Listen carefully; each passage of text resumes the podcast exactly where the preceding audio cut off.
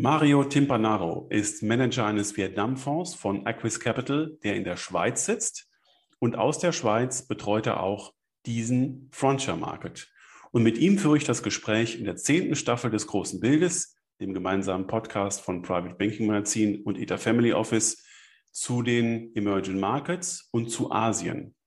Und aus seiner Perspektive stellt sich der asiatische Markt wieder etwas anders dar als der normale Blick über das Gravitationszentrum in China.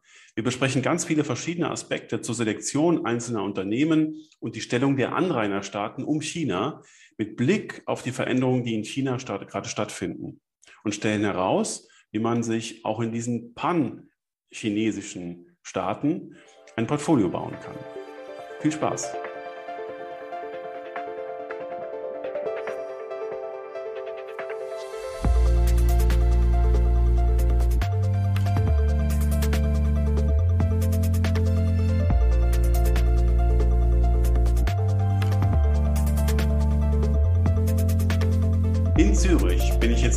Mario Timpanaro verbunden von Aquis Capital. Ich grüße Sie ganz herzlich. Hallo, Herr Hammes. Hallo, guten Tag. Ich freue mich, dass wir ähm, das Marktgespräch Asien führen können, wünschen aber zunächst mal für 2022 alles Gute. Danke, herzlichen Dank auch Ihnen, Cross Fingers, dass es ein gutes Jahr wird, ja. noch äh, 2021 und dass das Covid bald verschwinden wird. Richtig, ein ganz wichtiges Thema, das sich auch wie ein roter Faden äh, durch unser Gespräch äh, ziehen wird. Ähm, aber vielleicht zunächst mal äh, zu Ihnen, auch zu Ihrem Unternehmen. Sie sitzen in Zürich. Sie analysieren den asiatischen Markt und da insbesondere Vietnam. Können Sie uns kurz mal einen Überblick geben, ähm, was Sie da genau machen? Ja, äh, wir ähm, haben den ersten News-Sitzfonds vor äh, neuneinhalb Jahren kreiert und er ist auch seit 2013 äh, investieren wir nach den ESG-Prinzipien. Mhm. Damals sprach noch keiner über ESG, aber wir wussten, dass wir was anders machen müssten als die anderen. Und dafür steht auch die Akquis-Gruppe äh, stark da. Wir sind sehr stark auf ESG ausgelegt. Ich habe ein achtköpfiges Team in Vietnam, die das 100% zur Akquis-Gruppe gehört mhm. und so auch die Unabhängigkeit der Analysen gewährleistet wird. Und diese Leute analysieren den, äh, den Markt, die einzelnen Firmen. Wir suchen sie drei, viermal im Jahr und berichten mir davon. Und ich darf dann den Anlageentscheid fällen, in welche Papiere wir investieren, welche wir eher meiden. Und das ist ein ähm, eingespieltes Team. Ich arbeite seit 2013, wie gesagt, mit demselben Team zusammen. Mhm. Have a change a winning team. Ja. Und ähm, damit äh, kann man schon mal vorwegnehmen, unsere Perspektive in diesem Gespräch über Asien ist nicht die Perspektive aus China raus, aus dem Gravitationszentrum raus auf den Rest Asiens, sondern letztlich ähm, der Blick aus einem ähm, Einrainerstaat Chinas auf, die, auf China selbst und auf Asien und auf alle Möglichkeiten, die sich für Investoren daraus ergeben. Aber ich möchte Sie zunächst mal einladen, Herr Timpanaro, dass wir mal allgemein über die Marktlage sprechen äh, und ich äh, Ihnen die gleichen Fragen stelle, die ich allen anderen Portfolio-Managern in dieser zehnten Staffel auch stelle zum Einstieg, um mal so ein Gesamtbild äh, zu bekommen und auch Ihre Einschätzung einzufangen. Sehr gerne. Ähm, mit Blick auf äh, 2021 eine persönliche Frage ähm, im Portfolio-Management. Was war Ihre wichtigste Ersche Entscheidung im letzten Jahr? Die wichtigste Entscheidung war eigentlich äh, nicht immer mit dem Trend zu gehen, aber in den gewissen äh, Sektoren die richtige Gewichtung im Portfolio zu haben. Und das war auch der Schlüssel zum Erfolg. Zum Teil ein bisschen zu antizipieren, was wird als nächstes kommen. Wir haben auch, äh, zum Beispiel zu nennen, die Banken äh, nach einem Recent Run im mhm. ersten halben Jahr ziemlich untergewichtet. Wir haben Profit genommen. Wir haben dafür als wir gemerkt haben, dass äh, es wieder in den Lockdown ging in Vietnam, haben wir äh, äh Versorger gekauft, in ziemlich großen Stil, Energie, ein bisschen konservativer das Portfolio aufgestellt. Und ich bin überzeugt, dass äh, das Feeling richtig war, in dem Moment äh, die, das Portfolio so zu positionieren. Das hat einen sehr hohen Mehrwert gegeben für unsere Anteilseigner. Manchmal muss man eben ein bisschen gegen die, den Strom schwimmen, wenn man sich, äh, wenn man eine starke Meinung hat. Wir haben eine starke Meinung zum Markt. Und das war auch ein Schlüssel zum Erfolg. Aber gleichzeitig muss man natürlich aus links und rechts sehen, was passiert, was machen die Leute und äh, das zu analysieren, dann den Quintessenz, äh, das Portfolio so zu strukturieren, dass man gut positioniert ist für die nächsten paar Wochen. Was wir sehr viel gemacht haben, wir brauchen keine Derivate, keine Futures. Wir waren sehr, sehr aktiv im Handel. Äh, wenn man natürlich äh, keine Derivate braucht, keine Future, muss man nach alter, herkömmlicher Art äh, handeln, sich positionieren und so einen Nutzen aus der Volatilität aus dem Markt zu ziehen. Ja, das ist uns sehr, sehr gut gelungen. Jetzt haben Sie auch schon ähm, mit der äh, Beschreibung der Branchenstrategie eine Brücke geschlagen zur nächsten Frage. Und das ist so typisch für letztes Jahr gewesen. Man konnte wirklich durch ähm, eine, eine Spiel, Bespielung des Branchenzyklus und der Minizyklen, die wir gesehen haben, im letzten Jahr Outperformance erzielen, was wieder zeigt, dass ETFs ähm, keine überlegene Strategie sind. Äh, gerade nicht in der Phase, in der sich sehr viel verändert. Und ähm, da sind wir uns, glaube ich, ähm, einig als die Freunde des aktiven Managements, dass wir ähm, das auch im letzten Jahr ganz gut zeigen konnten. Aber ich wollte jetzt mit Blick auf 2021 mal fragen, durch die Brille von 2021 betrachtet, welche Themen denn für 2022 aktuell bleiben. Also welche Themen diskutieren wir weiterhin so stark, welche kommen neu hinzu. Wir haben ganz viel über die Inflation gesprochen, über dieses Reopening-Szenario, das ja in jeder Region der Welt anders ähm, ähm, getimed ist und anders stattfindet. Über Minizyklen und Branchenrotation haben Sie gerade schon gesagt, das war letztes Jahr einer äh, ihrer wichtigen Performance-Bausteine und das war überall auf der Welt so. Wir haben immer den Kampf gehabt, Growth versus Value, wer performt wen, warum, wegen welcher Ängste und Hoffnungen aus.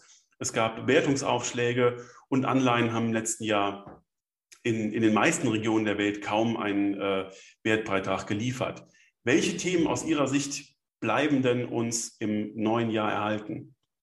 Also jetzt spezifisch auf Vietnam runtergebrochen ist es sicher so, dass das Land äh, sich äh, sehr gut positioniert hat dass Covid eigentlich gut überstanden hat oder im, auf dem Wege ist äh, in die richtige Richtung. Die Lösung kennen wir ja, impfen, auf Teufel komm raus, das wird gemacht. Ich bin überzeugt, dass äh, im nächsten Jahr wieder die Banken Thema sein werden. Wir sehen höhere Zinsen. Ich bin überzeugt, dass das vorher der Fall sein wird als 23.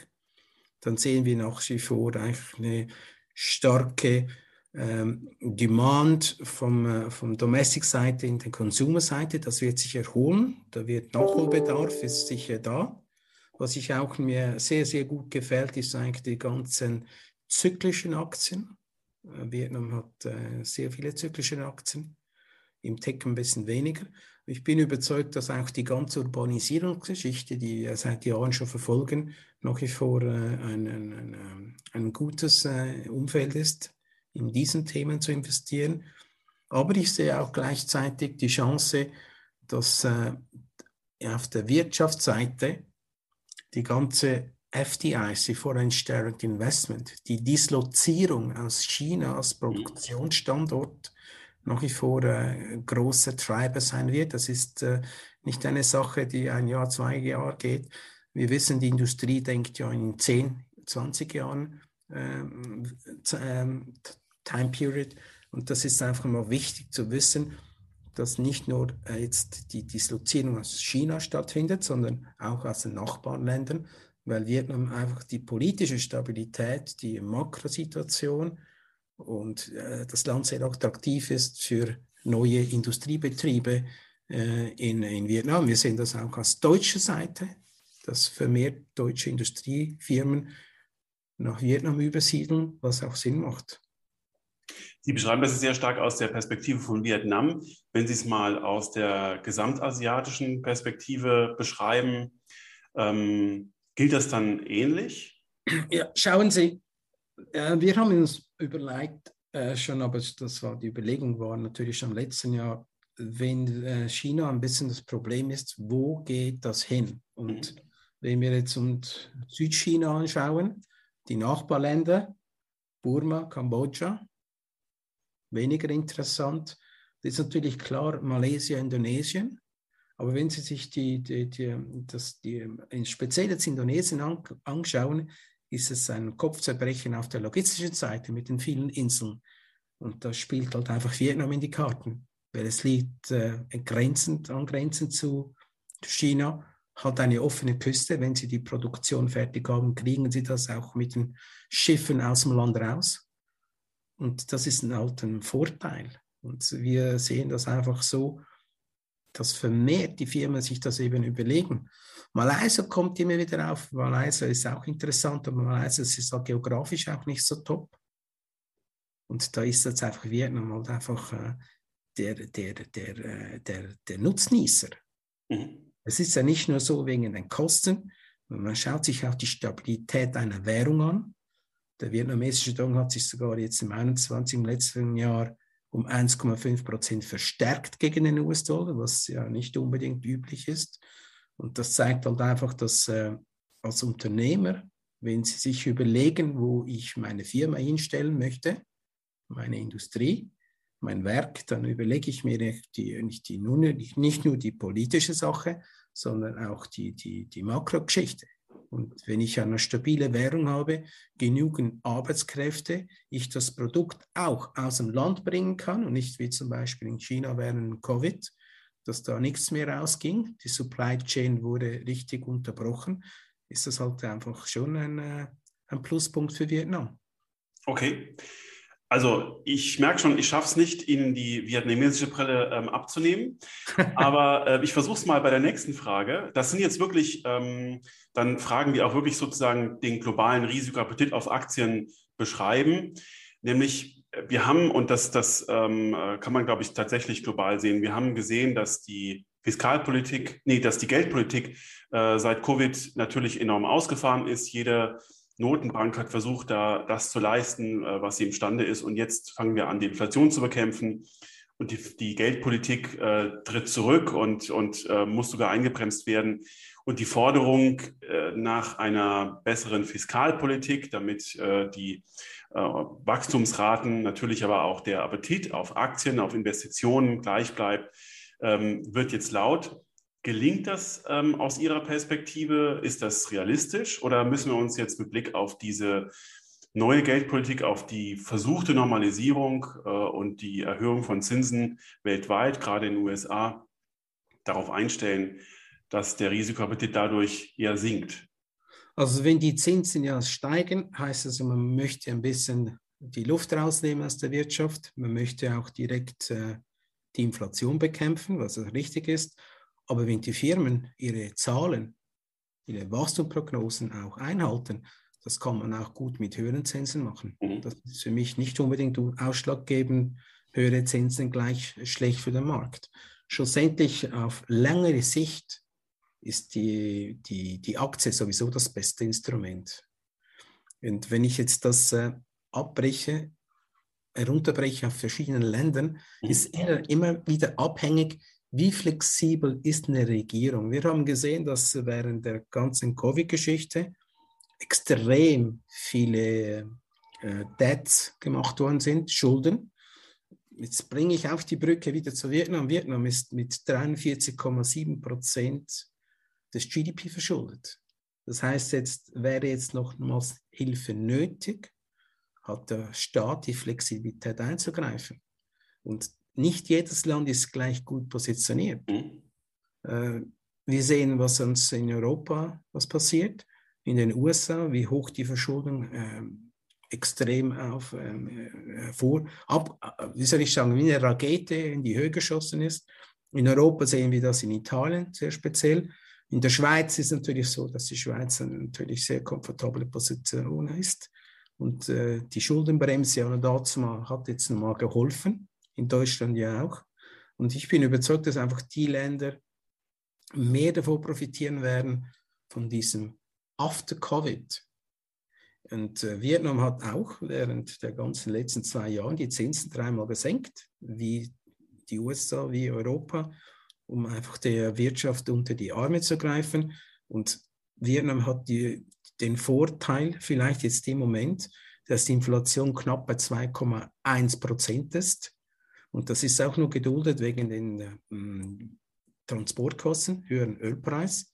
dass ein bisschen der Druck da ist. Mhm. Aber ich sehe äh, zum Beispiel die Inflation in Vietnam nicht höher als dreieinhalb Prozent. Also das Gespenst in Vietnam ist jetzt weniger gefährlich. Ich sehe momentan eher äh, die Nachfrage, wie geht es den Ländern äh, äh, links und rechts herum in der ganzen Gegend. China ist in einer, in einer Wandlung. Für mich ist China äh, ein sehr interessantes Land, das, wenn man das im Portfolio, in einem globalen, breit diversifizierten Portfolio, kann man China nicht einfach wegradieren. Ja. Das geht nicht. Sucht man äh, Volumen, sucht man GDP-Growth, findet, dass man sicher in dem Teil der Erde besser eher als in Europa und den USA. China wird sich äh, wandeln, China wird grüner werden. China hat die letzten 20 Jahre auf Teufel komm raus äh, GDP groß gesucht und äh, damit auch die Natur vernachlässigt. Und das wird jetzt sich ändern in China. Das ist meine starke Meinung. Und äh, im Portfolio Asien gut zu gewichten ist sicher ein Vorteil. Klar, mit unserer Geschichte Vietnam, es ist ein Satellit in einem breiten Portfolio, aber der Satellit korreliert so was von wenig mit den anderen großen Märkten.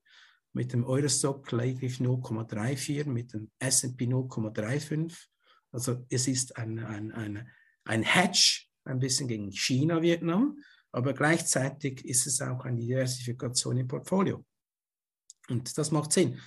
Fiskalpolitik Vietnam wird äh, die Zinsen jetzt momentan sicher nicht erhöhen. Es ist auch nicht nötig. Sie werden das beobachten wie sich die ganze Covid-Geschichte weiterentwickeln. Was ich, sehr, was ich sagen kann zu diesem äh, Standpunkt im Moment, Zeitpunkt, ist, dass eigentlich äh, Vietnam das ein bisschen verschlafen hat, die, die vierte Welle, haben dann im äh, Sommer sehr schnell reagiert, haben äh, die Leute geimpft, sodass eigentlich das Land wieder äh, gut ist. Man kann im Land wieder reisen, domestic, auf jeden Fall. Äh, ich denke mir, dass im Q1 2022 auch der Tourismus wieder anziehen wird. Es ist ein richtiger Sektor, aber lediglich nur 7% vom GDP ausmacht.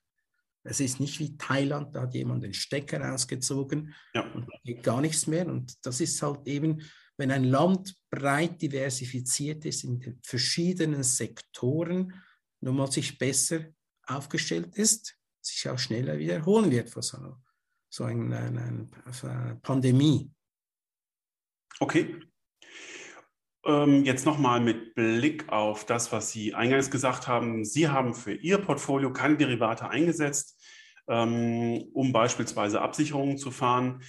Ähm, jetzt zum Jahresende kam von meiner Mandantenseite und von Beiratsseite, aber ich merke das bei ganz vielen Gesprächen auch, immer so die Frage, naja, Jetzt merken wir, äh, die Märkte sind insgesamt sehr hoch bewertet. Ähm, der Rückenwind der Geldpolitik lässt nach. Im Gegenteil, der wird sich zum Gegenwind verändern. Ähm, ist es dann sinnvoll, den Aktienanteil abzusichern? Macht das aus Ihrer Sicht Sinn? Kann man erstens den Risikoappetit der Märkte dahingehend messen, dass man es in irgendeiner Form, in irgendeiner Form spielt? Und ist eine Absicherung des Aktienanteils dann sinnvoll? Oder plädieren Sie dafür und setzen es auch so um, dass Sie dann letzten Endes mit Ihrer Aktienquote aktiv spielen, indem Sie dann auch auf Derivate verzichten? Also prinzipiell glaube ich eigentlich, dass äh, die, was Sie zu der Bewertung gesagt haben, ist sie eher hoch. Ich äh, jetzt global gesehen bevorzuge ich Europa vor Amerika. Mhm. Ich sehe zum Beispiel jetzt eine tiefere Bewertung in China wir in Vietnam haben sowieso eine tiefere Bewertung als überhaupt äh, in dem ganzen ASEAN-Gebiet. Ich finde, man muss eigentlich äh, long-term denken. Hat man ein gutes Aktienportfolio und das ist noch wichtig, was ist die Dividende, wie gut hat die Firma über die letzten paar Jahre die Dividende kontinuierlich gesteigert worden ist. Ähm, das ist nachhaltig für uns. Dann kommt man nicht an einer guten Aktien vorbei in einem breit bestreuten Portfolio macht mir die Aktie nach wie vor mehr Sinn als, äh, als eine Obligation, wenn ich äh, einen Risk-Reward mhm. habe, der nicht stimmt. Was man gut einsetzen kann in solchen Situationen sind Wandelanleihen. Wenn man ein bisschen den Aktienanteil abbauen möchte, würde ich ein, ein gutes altes Instrument, die Wandelanleihe, wieder in Betracht ziehen, was wir schon länger machen, seit mindestens zwei Jahren haben wir die Quote erhöht in den Wanderanleihen, in globalen Portfolios. Aber ich bin nach wie vor überzeugt, dass die Aktie die beste Anlage, das beste Anlagevehikel ist. Man muss sich natürlich auf die Aufgaben richtig äh, stellen und die Firmen gut anschauen, welche man im Portfolio hat. Ich würde jetzt nicht unbedingt jetzt die Aktien abbauen. Ich glaube aber auch nicht, dass die Volatilität von heute am Morgen verschwinden wird. Mhm. Man muss sich vielleicht grundsätzlich überlegen, wie sieht mein Profil aus? Wie möchte ich mein Geld angelegt haben? Und das ist also eine sehr persönliche Frage. Es hat auch mit dem zu tun, wie alt ist man? Was hat man vor und später? Und leben. Und so muss man auch das Portfolio strukturieren. Ja. Okay. Und letzte Frage zum allgemeinen Teil, bevor wir dann wirklich ähm, uns auf Asien konzentrieren. Ähm, wir haben im letzten Jahr immer wieder so in Wellen und äh, ähm, in, in ähm, äh, so einer äh, Wucht gehört, dass Kryptoassets als Alternative äh, zu Gold, zu Anleihen und zu Aktien ähm, ganz wichtig werden. Spielt das in Ihrer Welt eine Rolle? Ähm, werden wir tatsächlich in einem Jahr, in zwei Jahren, drei Jahren viel, viel mehr über Kryptoassets, über Kryptowährungen sprechen, als wir das heute tun? Ja, Kryptowährung, ich bin ein Riesenfan davon. Mhm. Die Frage ist, man muss es richtig einsetzen, das richtige Instrument. Ist klar, dass die Kryptowährung für die, die Nationalbanken ein Kopfweh, ein Headache ist, weil man kann es nicht kontrollieren. Ich finde eine Beimischung einer Portfolio, je nach Profil eines Kunden, macht das sicher Sinn. Es ist sicher aber so gedacht, dass es eine kleine Gewichtung sein muss, kann, soll, weil es ist zum Teil ja plain vanilla, viele sagen das. Kryptowährungen sind sehr, sehr beliebt in Asien. Ich sehe, dass etwa 60 bis 70 Prozent der gehandelten Währungen in Asien passieren. Mhm. In Europa ist die Kultur nicht so vorhanden und in Amerika ist sie aber wieder da. Also wir haben das ein bisschen verschlafen. Das heißt, die Banken sind doch ein bisschen konservativ aufgestellt, möchten sich nicht mit Cryptocurrency auseinandersetzen. Irgendwann werden sie das wohl müssen. Für junge Leute, die haben ganz andere äh, Portfoliokonstruktion vor sich. Und das muss man auch berücksichtigen, ein junger Mensch, die Neugier da ist und, und das auch im Portfolio drin haben muss. Es geht ja nicht nur um Krypto, es geht auch um die Blockchain-Technologie, ja. die ich ja hervorragend finde. Richtig eingesetzt wird es uns äh, viel Gutes bringen. Äh, für die Banken innen ein bisschen Kopfschmerzen zubereiten wird, weil es ist wirklich verpasst worden speziell wir hier in Europa und in der Schweiz. Gut. Also eine positive Aussicht äh, für das Thema. Und jetzt ähm, darf ich Sie einladen auf Ihren Heimatmarkt. Jetzt sprechen wir über Asien und über Vietnam. Und ähm, wir haben in Europa immer so einen etwas einfachen Blick auf diese Region und äh, verstricken uns da in ganz einfache Narrative. Und ich bin immer dankbar, wenn sich ähm, Portfolio-Manager wirklich ähm, äh, intensiv mit der Region beschäftigen. Und Sie sagen ja selbst auch, die Hausaufgabe muss man eigentlich vor Ort machen. Man muss Analysten und Experten vor Ort haben, um äh, den Markt dort einzuschätzen. Insofern freue ich mich auf ähm, Ihre Ausführungen. Ich möchte aber einladen, zunächst mal eine generelle zyklische Einschätzung zu Asien zu geben. Kann man ähm, über den Stand Asiens, wo man makroökonomisch aktuell steht, ähm, ein Gesamtbild vermitteln oder ist Asien so heterogen in seiner makroökonomischen Entwicklung, dass man das eigentlich so gar nicht formulieren kann? Es ist, es ist schwierig, das zu formulieren, weil jedes Land halt an, eben andere Gegebenheiten hat. Anders aufgestellt ist, äh, mehr, der eine sind mehr ähm, vom Strom, äh, vom Strom, Energie. Mhm. Öl ist ein Riesenthema. Indonesien braucht es Geht es dem Öl gut? Geht es Indonesien besser? Wir sehen jetzt dann, dass wieder bei 80 Dollar wieder Indonesien äh, besser geht. Ich finde einfach, wenn man sich überlegt, welche Länder äh, Nutznießer sein werden über die nächsten paar Jahre, muss man das erste Mal dem Makrobild anschauen, einem Land. Wie attraktiv ist ein Land? Was kann ein Land bieten? Und welche Leute werden da investieren? Mhm.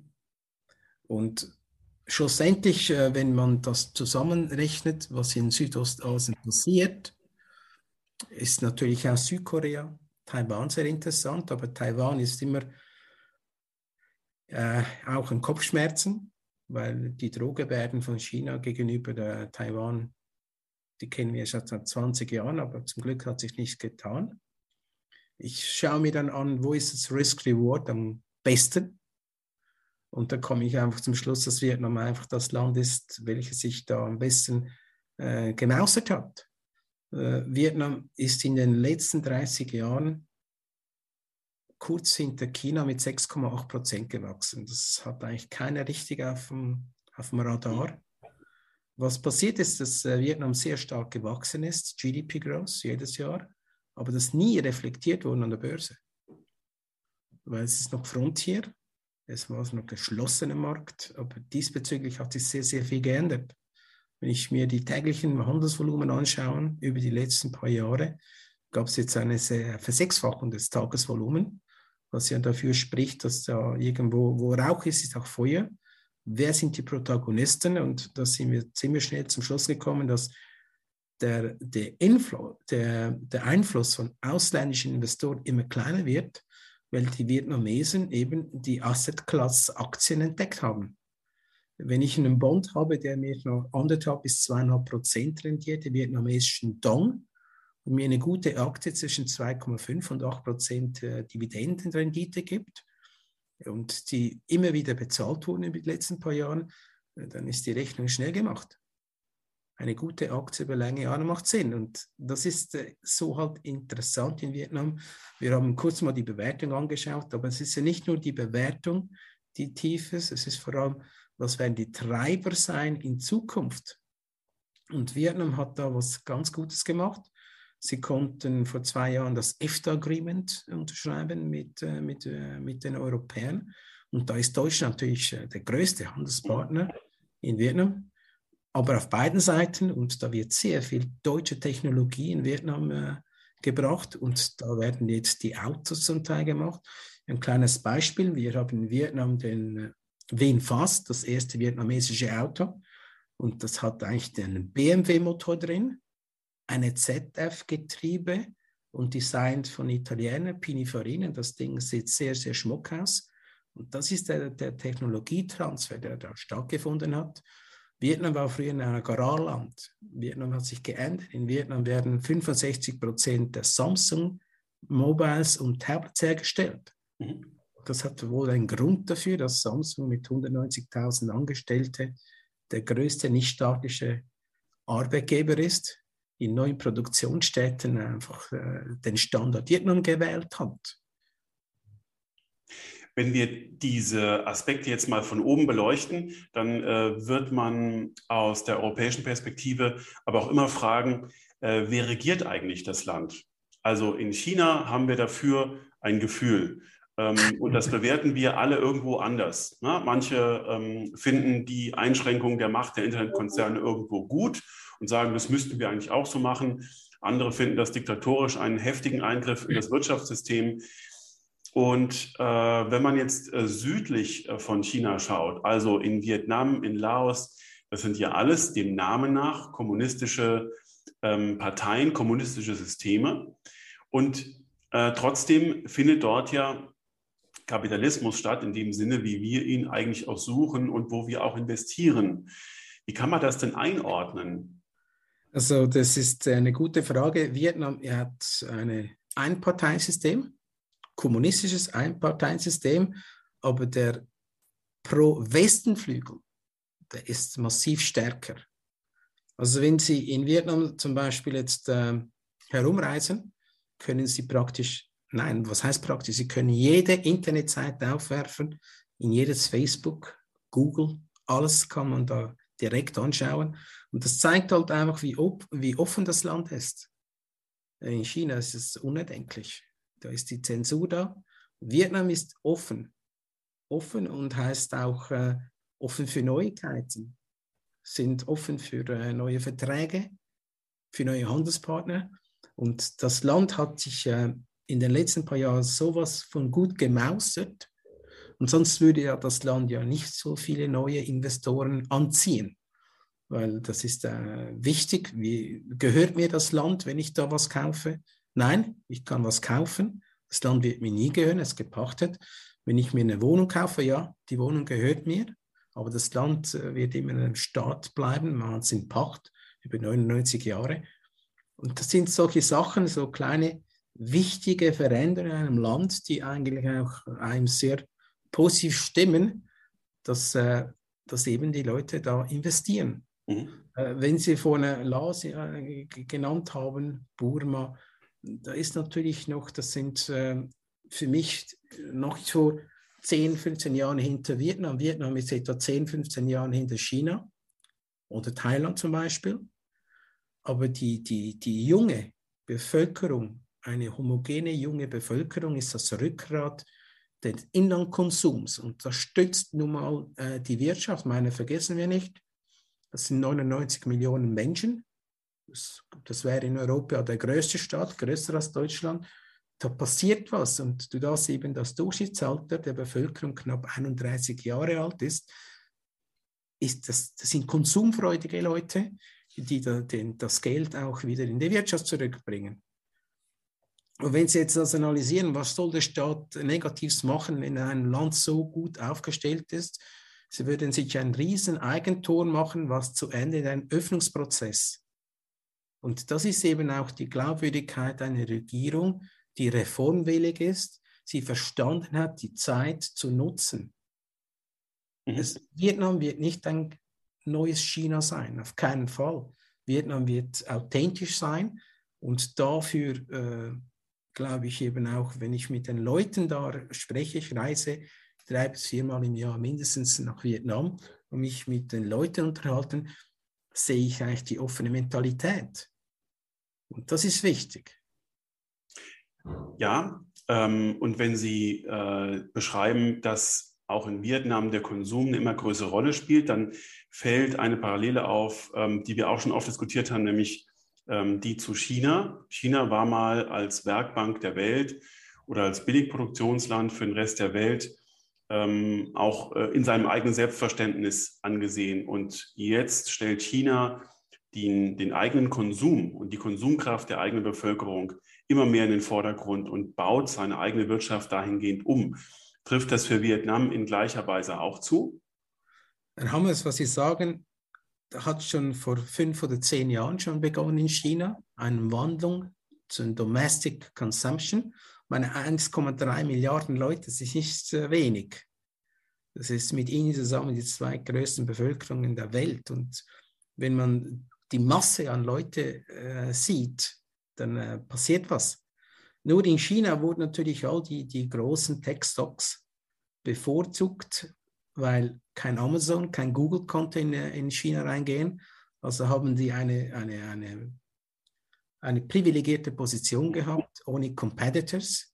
Und dann ist natürlich klar, dass jede Firma, was, äh, äh, die sich gut aufgestellt hat, auch sehr viel Geld erwirtschaftet. Now, was ist passiert? Ist Payback Time. Der Staat möchte was zurück, weil es sich so gut geschützt hat. Vietnam ist äh, offen. Vietnam äh, ist in, in, dieser Hinsicht äh, viel, viel offener als die anderen Länder überhaupt in der, um, der Umgebung. Und wir sehen einfach auch die Interessen von vielen, auch Schweizer Firmen, speziell auf der IT-Seite, die da äh, äh, entwickeln, programmieren und die sind sehr stark aufgestellt. Die, die, die ganze Geschichte mit dem IT-Konsum, das hat äh, ein E-Commerce, wird in Vietnam in den nächsten paar Jahren um 30 Prozent jedes Jahr wachsen. Und das ist ein großer, großer Treiber weil der ganze Teil von Südostasien, da nehme ich jetzt wieder Indonesien, Malaysia, die sind sehr gut aufgestellt auf Technologieseiten, aber offener als China. Wenn wir mal ähm, das Verhältnis von äh, Vietnam und den anderen kleineren Anrainerstaaten zu China herstellen und sehen, dass das große Gravitationszentrum Asiens, China, ähm, sich verändert, dass Produktionen ausgelagert werden, dass China selbst grüner werden will, wie Sie es auch schon dargestellt haben. Und ähm, dort, das muss man auch ganz klar sagen, äh, eine Immobilienkrise zu bewältigen ist oder zumindest ein ähm, Paradigma, wie Chinesen ihre Altersvorsorge aufbauen, nämlich dass sie irgendwelche leeren Wohnungen kaufen, ähm, obwohl China gar kein Mietermarkt ist und ähm, hoffen, dass sie sie irgendwann äh, zu einem höheren Preis an jemand anderen weiterverkaufen können und dass das jetzt eingedämmt wird. Wie strahlen denn all diese Dinge auf Anrainerstaaten wie Vietnam aus? Ist das positiv, ist das negativ? Ähm, kann sich die Politik der Anrainerstaaten darauf einstellen, um davon zu profitieren? Also wenn ich mir das angucke, was passiert ist in den letzten paar Jahren äh, in, äh, in China, gibt mir das schon ein bisschen zu denken. Gleichzeitig die Verschachtelung von Evergrande, Sie haben wahrscheinlich auf das hinspielen wollen, das ist somit mit anderen Firmen so ver ver verwickelt, dass ich fast äh, ein bisschen äh, Angst bekomme, weil es nicht richtig den Durchblick hat, mhm. welche Firmen es wie an wem beteiligt. Und wir sehen das ein bisschen weniger dramatisch in den, in den Städten, in den Ländern, in der Umgebung, weil hier die, die, die, die Staaten, die Regierungen, die Kreditwachstumsraten besser kontrollieren. Ich kann jetzt für Vietnam sprechen. Vietnam, äh, der, äh, die Regierung kontrolliert den Kreditwachstum, die Vergabe von, von Krediten. Und Vietnam wächst zum Beispiel zwischen 12 und 14 Prozent in Credit Growth. Sehe das den Impact da nicht äh, äh, unmittelbar. Ich glaube aber auch, dass es ein rein chinesisches Phänomen ist, weil die Leute halt das Geld nicht aus dem Land bringen können, muss das Geld ja irgendwo auch im Land investiert werden. Dass das zu einer Credit Crunch kommen könnte, könnte ich mir gut vorstellen. Die Nichtberücksichtigung bei der äh, Dividenden, also beim Kapitalrückzahlung der Anleger ist natürlich nicht unbedingt, äh, was wir sehen oder hören möchten, was China macht. Aber es wird sicher ein Problem, das China selber lösen möchte, auch wenn es in Zukunft eine Obligation aufnehmen möchte in Hongkong, ist das natürlich äh, nicht unbedingt das Gelbe von einem, mhm. vom Ei. Und darum ist es wichtig, dass China da was unternehmen muss und wird. Wir werden das verfolgen. Aber ich sehe jetzt den, äh, den, äh, den Impact auf der Real Estate-Seite in den umgebenden Ländern nicht unbedingt so gravierend. Okay, ähm, und ich habe auch angesprochen die Produktionsauslagerung aus China, weil manche Produktionen den Chinesen oder der chinesischen Politik jetzt in Anführungszeichen zu wenig nachhaltig sind, zu schmutzig werden. Und ähm, um jetzt mal ganz einfach zu denken, ähm, wenn diese äh, schmutzigen, nicht nachhaltigen Produktionsbestandteile ähm, nach, äh, an andere Staaten ausgelagert werden, ist das dann ein positiver Aspekt? Ist das auch etwas, was Sie in Vietnam spielen? Oder ähm, sind das äh, temporäre Effekte, die eigentlich so gar nicht ähm, besprochen werden müssen, weil irgendwann diese nicht nachhaltigen Produktionen dann sowieso verschwinden werden? Ja, eine gute Frage. Was wir beobachten in Vietnam ist eigentlich, dass Vietnam sich entschieden hat, nicht nuklear zu gehen. Mhm. Was wir sehr begrüßen, also als ESG-Investor sowieso. Wir sehen, dass Vietnam sich vermehrt Sonne- und äh, Windinvestitionen äh, gibt. Leider können wir da nicht direkt äh, investieren in solche Sachen, weil das sind Staaten, die das äh, fördern, aus Japan, aus Taiwan, aber auch aus Singapur. Was wir gemacht haben letztes Jahr, wir haben Supplier in diese Industrie äh, angefangen zu kaufen und zu investieren, was sicher sinnvoll ist, speziell wenn das Land in einer Umwandlung ist. Wenn Sie immer neue Firmen ins Land reinlocken, ist der Energiebedarf ja extrem hoch. Um diesen auch zu gewährleisten, wenn Sie die Finger von der Nuklearenergie äh, lassen möchten, dann gibt es noch den Weg. Mhm. Ist klar, dass Vietnam auch noch Kohle braucht, aber es ist eine andere Art von Kohle, wie wir es in Europa äh, kennen, aus Deutschland, aus den Oststaaten. Es ist eine, eine grünere Kohle, aber es ist sicher nicht die Endlösung.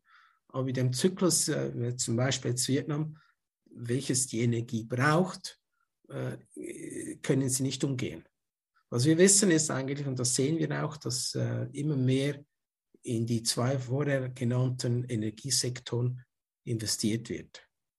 Und das macht mir auch Sinn an der Langrun.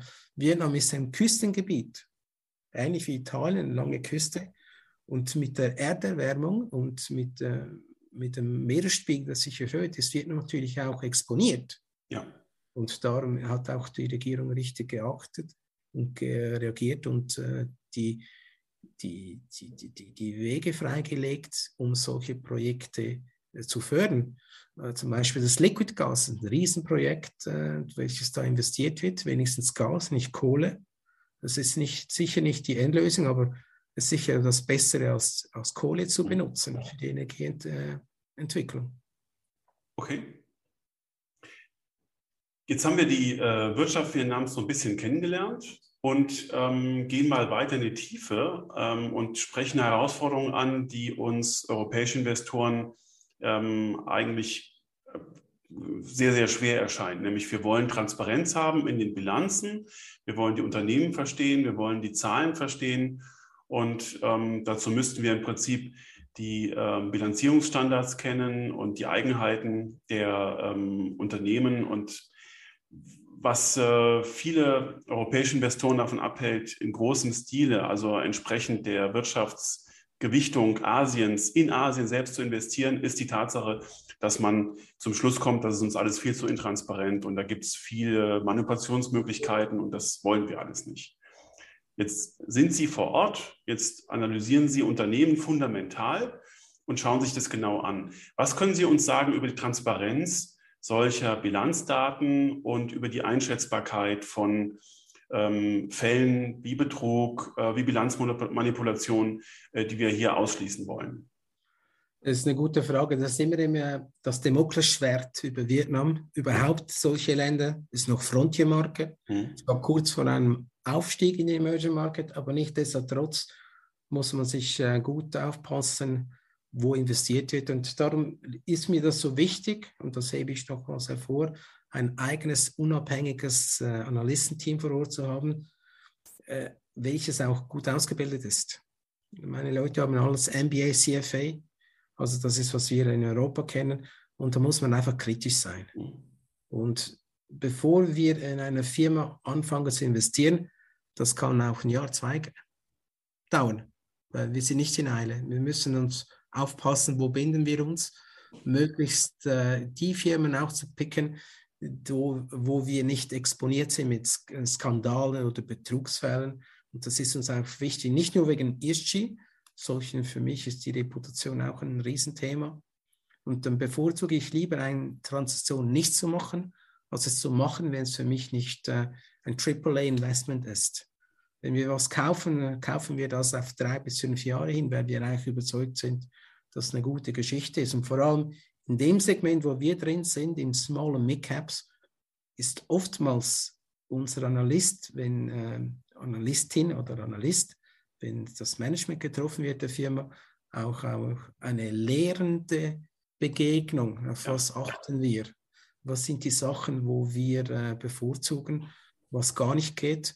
Und ich kann mich erinnern, als ich das erste Mal in Vietnam war, da hatte ich ein Meeting mit dem, mit dem Management eines Teams und dann habe ich gefragt, how about your corporate governance? Und da kam die Frage zurück, how do you spell it? So, das war vor neun Jahren der Fall. Das hat sich ziemlich verändert, weil die Leute in Vietnam sehr gut ausgebildet sind, oftmals natürlich im Ausland, zurück ins Land zurückgekehrt sind und da eigentlich unser Know-how haben. Und das wird nie mehr so beantwortet heute. Heutzutage versuchen wir auch den Firmen zu zeigen, schau, ist es uns wichtig wegen diesen, diesen, diesen Argumenten. Versteht das eine Firma? Ist es gut? Dann sind sie bei uns auf dem Radar. Versteht eine Firma nicht, dann äh, geht es auch nicht. Mhm. Schauen Sie, was die EU hier macht. Die EU schreibt jetzt plötzlich eine Agenda für eine, für eine grünere Welt. Entweder versteht das eine Firma selber oder irgendwann wird das dann von der Regierung aufgelegt, du musst. Und wenn das eine Firma früher versteht, hat sie auch bessere und längere Aktionäre, die bei einer Firma bleiben. Und das hat mit dem zu tun, wie sich eine Firma, was hat das die Firma für eine Kultur? Und das ist nicht zu unterschätzen und das ist für uns sehr wichtig. Wir sind in all den letzten Jahren nie in einen Skandal reingegangen, weil wir einfach unsere Hausaufgaben gut, gut, gut machen. Und das zeigt auch die Performance des Fonds über die letzten zwei Jahre. Und das ist, äh, das ist das Resultat einer harten Arbeit, die irgendwann mal zahlt. Und wenn Sie jetzt gleichzeitig ähm, auch schon eingangs des Gesprächs gesagt haben, dass Sie sehr früh nach ESG-Kriterien investiert haben, naja, dann ist ja unser Eindruck hier aus Europa, wir fangen ja gerade erst damit an. Äh, was will denn in einem Land wie Vietnam mir jemand über ESG erzählen? Die wissen ja auch nicht, äh, wie man das buchstabiert. Aber da scheinen Sie andere Auffassung zu sein. Schauen Sie, wir haben äh, seit 2013 haben wir das uns auf die Fahne geschrieben. Es ist auch im Prospekt auch niedergeschrieben, das Fonds. Für uns war das an richtig ein wichtiges Anliegen. Klar, ich verkleine mir die Anlagehorizont, aber es ist gewollt. Mhm. Weil ich bin überzeugt, dass das ein Value-Add ist für Investoren, speziell aus Europa. Äh, es ist schwierig natürlich zu erklären, wie machst du das ESG in einem Frontier-Market.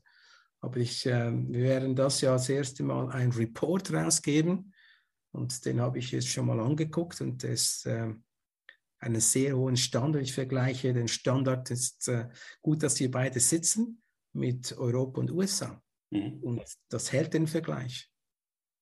Und das ist, macht uns äh, sehr viel Freude, dass die Leute das verstehen und das schätzen. Und das wird auch der richtige Weg sein, in die nächsten Dekaden zu investieren. Wie wird denn ähm, Nachhaltigkeit in Asien definiert oder ähm, gewichtet? In Europa ist uns das Umweltthema ganz wichtig. In den USA ist uns das Governance-Thema ganz wichtig. Kann man für Asien sagen, dass dort ein anderer Schwerpunkt gesetzt wird? Ich würde nicht unbedingt sagen, ein anderer Schwerpunkt, aber man wird kritischer. Mhm. Man sah vielleicht zum Beispiel, was in äh, China passiert ist in den letzten 20 Jahren und was die Konsequenzen aus dem sind. Und man soll ja auch aus, aus gut und schlechten Beispielen was lernen, sich besser zu positionieren, anders aufgestellt zu sein und das auch in einem Investmentprozess reinzubringen. Und ich bin überzeugt, dass eigentlich äh, äh in, in Asien nach wie vor immer wieder hinterfragt wird, ja, machen sie das, ist die Korruption das? Korruption ein Riesenthema überall, nicht nur in Vietnam. Aber Korruption können sie auch noch mit Reformen lösen und mit Transparenz. Das wissen wir und, und ähm, im Moment, also das wissen wir. Und das ist eigentlich äh, Staat ein, äh, eine Sache der Regierung. Mhm. Wie stark möchte sich da positionieren? Und es ist klar, dass nicht jedes Land in Südostasien sich gleich positioniert. Und das sehen wir da tagtäglich. Aber wir suchen uns ja die Perlen raus, welche Firmen sich da positionieren. Sie haben vorhin die, Buch, äh, die Buchprüfung gesagt, die, die Abschlüsse, die Quartalsberichte. Vor Jahren äh, konnte man in Vietnam nur alles auf Vietnamesisch haben. Vietnam hat sich das geändert. Alle kotierten Papiere müssen nach einem bestimmten Maß Einheit auch rapportieren. Das ist sehr stark. Das wird bis 2025 ein, ein, ein uh, Mandatory sein. Mhm. Das ist äh, sehr, sehr wichtig. Und auch wenn Vietnam aufsteigen möchte von Frontier zum Emerging Market, ist das eine der Bedingungen der MSCI, dass die, die Geschäftsabschlüsse in englischer Sprache äh, erscheinen. Das sind die meisten der Fall. Wenn ich mir schaue, wie wir investiert sind, äh, da hat jede Firma das auf Englisch. Sonst hätten wir das überhaupt gar nicht in Betracht gezogen, überhaupt da ein Dollar reinzutun. Und das zeigt uns, dass die Entwicklung schneller geht als früher. In Europa sind wir ein bisschen statisch. In, in, in Asien geht das ein bisschen schneller voran, wobei man nicht vergessen darf, dass äh, die entwickelnden Länder einfach anders positioniert sind als die, als die äh, Emerging Market.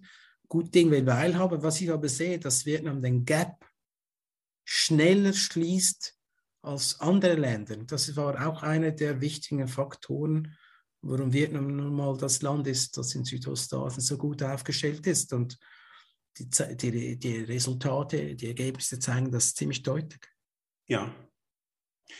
Wenn wir zum Schluss nochmal auf die Bewertung schauen ähm, der asiatischen Märkte, ähm, gerade mit Blick auf China oder Vietnam, ähm, im Vergleich zu Europa oder den USA, sehen wir eben die von Ihnen schon ein paar Mal angesprochene Bewertungslücke. Ähm, ist das eine, die bleibt? Wie groß ist die Lücke eigentlich, wenn man es mal auf das Kurs-Gewinn-Verhältnis ähm, kaprizieren möchte? Und gibt es denn eine Fantasie, dass sich diese Lücke im Zuge der Entwicklung dieser Staaten verkleinert? Ja, das ist eine gute Frage. Schwierig zu sagen. Was ich sehe, ist eigentlich, dass die Lücke jetzt Vietnam zum ASEAN etwa 15 Prozent discounted ist. Das mhm. beobachten wir seit längerer Zeit. Und das wird äh, geschlossen werden, nicht heute, nicht morgen.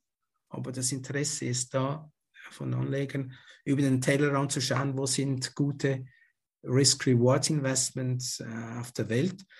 Ich glaube nach wie vor, dass eigentlich äh, auch ein Shift passieren wird. Was wir gesehen haben über die letzten gut 18 Monate, ist, dass zum Beispiel viele Leute äh, China verkauft haben, Vietnam gekauft haben. Wenn Sie so möchten, einen Hedge zu China ist Vietnam, es bietet sich sehr gut da.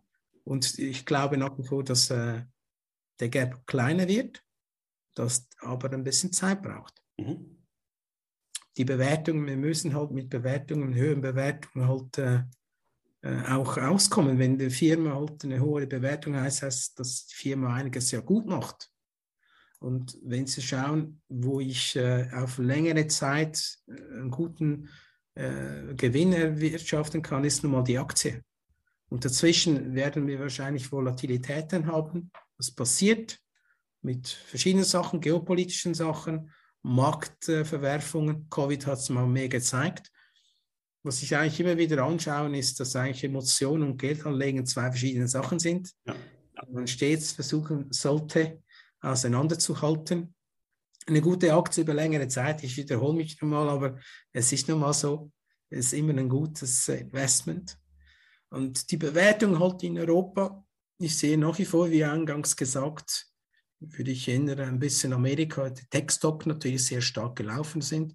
Um, um Tech-Stock kommen wir nicht herum. Dazwischen wird es wahrscheinlich wieder ein bisschen pumpy werden. Mhm. Ich schaue mir die Firmen nach wie vor an, weil die so gut positioniert ist, dass der zweitbeste so weit hinten ist, dass das Gap eigentlich nicht geschlossen werden kann. Wer das Gap schließen kann, ist die Regierung, dass sie den Firmen Handschellen anlegt weil sie zu mächtig geworden sind. Das ist eine Gefahr, das ist eine latente Gefahr. Bis jetzt hat das noch nicht stattgefunden, ein bisschen China jetzt. Mhm. Sie haben ihre eigenen Champs ein bisschen an die Kadare genommen. Aber äh, ansonsten äh, sehe ich da nicht unbedingt äh, eine Gefahr, dass, äh, dass, äh, dass, die, dass die, die PIs durch die Decke gehen. Dazwischen muss man konsolidieren. Abhängig natürlich jetzt auch, wie gut sich die Wirtschaft nach Covid wieder äh, positionieren wird, wie schnell wird sie wieder wachsen. Und da schaue ich mir auch die Qualität des Wachstums, wie viel gibt das wirklich her, die qualitative Wachstum. Und interessant ist jetzt werden, wie die ganze Energiegeschichte jetzt ausgehen wird, weil der Druck in Europa auf der Welt auf Gaspreiserhöhung, höheren Ölpreis natürlich die Inflation extrem äh, steigen ließ. Die Frage ist jetzt, äh, ist es nur temporär Politiker versuchen uns das also temporär zu verkaufen. Was ist die Frage? Ist eher, was kann ein Staat, eine Regierung unternehmen, um die Inflation äh, unter Kontrolle zu halten? Das Inflationsgespenst aus, dem, aus der Flasche zu lassen, ist das eine, das zu kontrollieren, ist die andere Sache, was ein großer Spagat und ein großer Challenge sein wird für die Regierungen. Mhm. Und da habe ich auch ein Fragezeichen, wie wird das weitergehen. Ich habe leider auch keine Glaskugel auf dem Tisch. Es ist äh, gut zu verfolgen, was passieren wird. Was ich mir vorstellen könnte, ist, dass die Regierung die, die, die Mehrwertsteuer auf verschiedene Gas, Öl äh, kürzen könnte, um der, den Menschen eigentlich noch ein bisschen Luft zu geben. Dann habe ich ähm, eine allerletzte Frage, die sich für jeden stellt, der in Europa, aber auch in den USA sitzt und sich bewusst macht, und das gilt für die aller, aller, allermeisten, ähm, dass wir Asien, wenn wir global investieren wollen, abbilden müssen, aber wir haben eigentlich viel zu wenig Asien im Portfolio, äh, weil wir immer zögern und immer Gründe haben, abzuwarten und zu gucken, um es besser zu verstehen und all diese ähm, Dinge ähm, für uns ein bisschen transparenter zu machen. Dazu haben Sie heute schon mal sehr viel beigetragen mit diesem Gespräch. Dafür schon mal vielen, vielen Dank. Wie baut sich denn ein europäischer Investor sinnvollerweise ein panasiatisches Portfolio auf? Also in Asien würde ich mal grundlegend äh, sagen, nie ein, aktiv, ein passives Instrument wählen. Wählen Sie sich einen guten Manager, der über Jahre erfolgreich äh, seinen Job gemacht hat. Grundsätzlich äh, ein Drittel Asien, ein Drittel Europa, ein Drittel USA ist eigentlich die, die Zauberformel. Nur innerhalb der. Das ist sehr modern. Das, ja. das finden Sie nicht. Natürlich nicht, aber weil ich halt einfach äh, davon überzeugt bin, dass ich in Asien äh, bessere Qualität habe von Wachstum, die Geschwindigkeit, nachhaltiger. Weil wenn ich schaue, wo geht der Moneyflow hin von den Investitionen, äh, ist eigentlich nicht in Europa, das wissen wir. In Asien spielt die Musik, darum Asien bitte unbedingt mit einem guten, aktiven Manager. Äh, ich würde mich aber nicht unbedingt in einem Emerging Fonds Basket nehmen, sondern ich würde mir die einzelnen Länder rauspicken, weil ansonsten nehmen sie sich die Outperformance selber raus. Wir haben das jetzt die letzten zwei Jahre gesehen, hat man in einem Emerging Market Basket was gekauft, hat dann speziell 2021 eine Nullnummer. Ja. Wir haben 49 Prozent gemacht in Vietnam, 2021. Schauen Sie sich bitte die Einzeltitel. Man muss sich halt ein bisschen mehr Zeit nehmen, eine gute Due Diligence zu machen, in welcher Region möchte ich dabei sein. Aber äh, bitte Asien nicht äh, vergessen, unbedingt. Wunderbar. Herr Timpanaro, ganz, ganz herzlichen Dank für diese Einblicke, dass Sie uns mitgenommen haben äh, nach Asien, nach Vietnam, ähm, in einen Frontier-Market, ähm, aus deren Perspektive man über dieses Gespräch Asien deutlich besser verstehen kann. Und das hat großen Spaß gemacht. Vielen, vielen Dank. Ich habe zu danken. Danke dir mal. Bleib bitte gesund und bis bald. Bis bald. Dankeschön. Tschüss.